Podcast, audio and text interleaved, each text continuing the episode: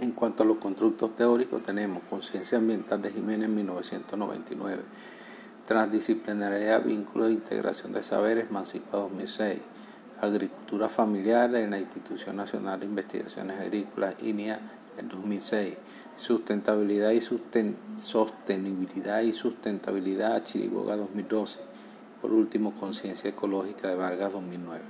En cuanto a las teorías referenciales, tenemos teoría ecológica y social de Bronfenberg, eh, teoría sociocultural de Vygotsky y la teoría del sistema de Luhmann.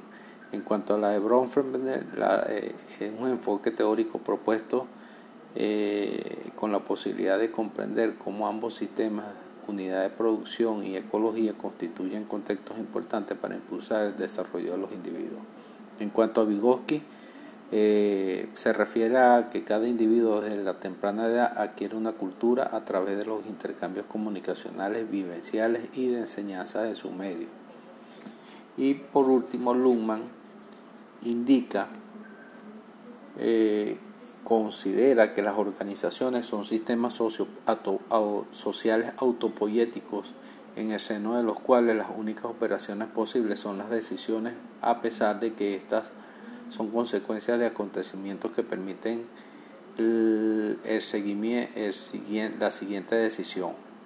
No puede hablarse de una finalidad de la organización a la que estarían subordinadas.